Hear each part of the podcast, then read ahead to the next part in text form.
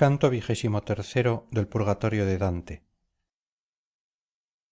Mientras tenía mi vista fija en el verde follaje como suele hacer quien pierde el tiempo detrás de un pájaro el que era para mí más que un padre decía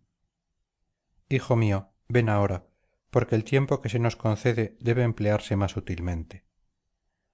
volví el rostro con ligereza y con no menos mis pasos hacia los sabios que hablaban tan bien que escuchándolos se me hacía llevadero el camino cuando se oyó llorar y cantar. Labia mea de un modo que hizo nacer en mí el placer y el dolor. Oh dulce padre qué es lo que oigo empecé a decir. Y él a las sombras que van quizá deshaciendo el nudo de sus deudas cual peregrinos pensativos que al encontrar en su camino gente a quien no conocen se vuelven hacia ella sin detenerse así venía tras nosotros pero con un paso más rápido una turba de espíritus tácita y piadosa que nos adelantaba mirándonos. Cada uno de ellos tenía los ojos negros y cóncavos la faz pálida y tan demacrada que a través de la piel se notaba la forma de los huesos. No creo que erexiton se viese reducido a una piel tan seca cuando más tuvo que temer el hambre. Yo decía pensando en mí mismo he aquí cómo era la nación que perdió a jerusalén cuando maría llegó a devorar a su propio hijo. Sus ojos parecían anillos sin piedras. Aquellos que en el rostro del hombre leen homo hubieran conocido allí con facilidad la m. Quién creería ignorando la causa que el olor de una fruta y de una agua pudiera excitando su deseo reducirlos a aquel extremo yo estaba asombrado al verles tan hambrientos porque aún no conocía la causa de su demacración y de sus tristes escamas. Cuando desde la profunda cavidad de su cabeza dirigió hacia mí sus ojos una sombra y me miró fijamente después exclamó en alta voz qué gracia se me concede nunca lo hubiera reconocido por su rostro pero su voz me recordó todo lo que sus facciones habían absorbido en sí mismas y esta chispa encendió en mí el completo conocimiento de aquel rostro cambiado y reconocí el de forese. Ah me dijo no fijes tu atención en esta lepra árida que me decolora la piel ni en la carne que me falta.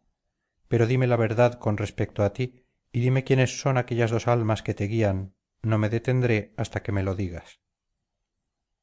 Tu rostro que ya he llorado por muerto me excita ahora nuevos deseos de llanto le respondí al verle tan desfigurado pero dime por dios qué es lo que os demacra tanto no me hagas hablar de otra cosa mientras dura mi asombro porque mal puede hablar aquel a quien preocupa otro cuidado. Me contestó desde la eterna justicia cae tal virtud en el agua y en esa planta que hemos dejado más atrás que me extenúa de esta suerte todos esos que cantan llorando por haberse entregado desenfrenadamente al vicio de la gula deben santificarse aquí por medio del hambre y de la sed el olor que se exhala de los frutos y del agua que se extiende sobre ese follaje excita en nosotros el deseo de comer y de beber sin que deje de revivir nuestra pena una sola vez cuando damos la vuelta por este espacio.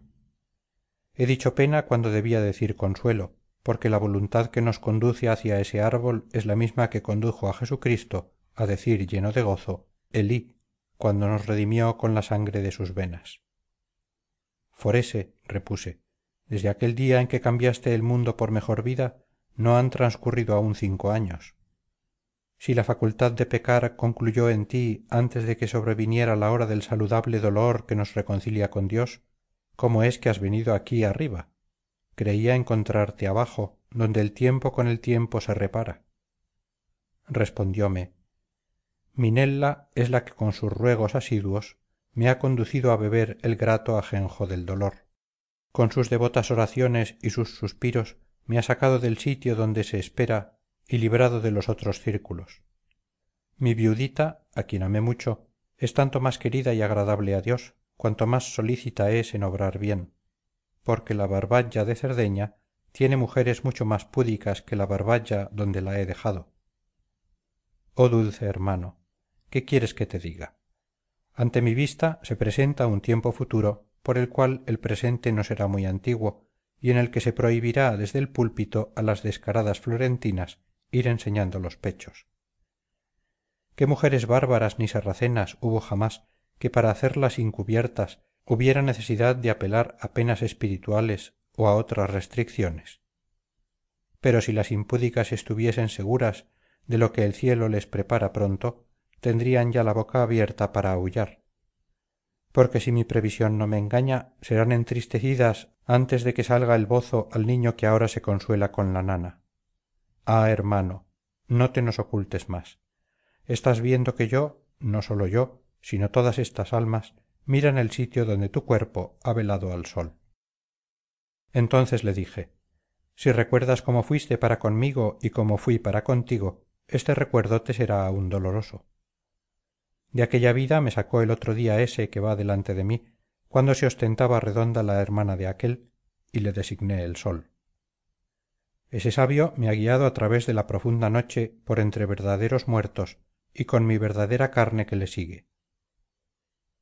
Su auxilio me ha sostenido hasta aquí en las cuestas y recodos del monte que hace que sean rectos los que tan torcidos hizo el mundo